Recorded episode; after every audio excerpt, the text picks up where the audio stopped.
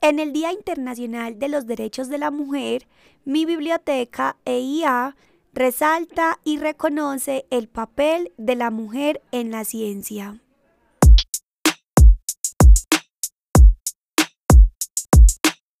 Había una vez una joven que llevó al hombre a la luna.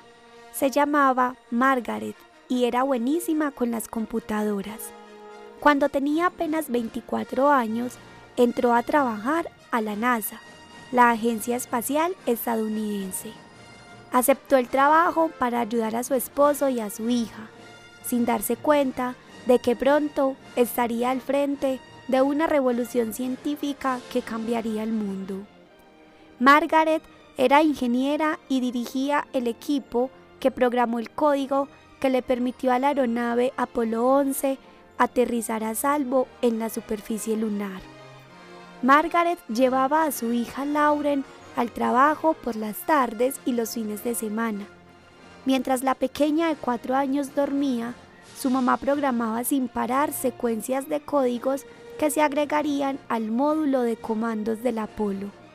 El 20 de julio de 1969, apenas unos minutos antes de que el Apolo 11 hiciera contacto con la superficie lunar, la computadora empezó a arrojar mensajes de error. La misión estaba en peligro. Por fortuna, Margaret había configurado la computadora de tal forma que se concentrara en la tarea principal e ignorara todo lo demás. Por lo tanto, en lugar de abortar la misión, el Apolo 11 logró aterrizar a salvo en la Luna.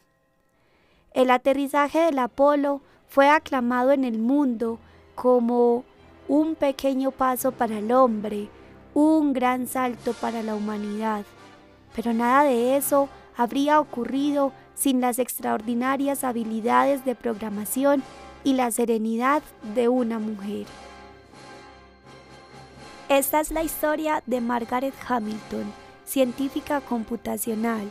Esta historia es escrita por Elena Favilli y Francesca Cavallo en el libro Cuentos de Buenas noches para Niñas Rebeldes.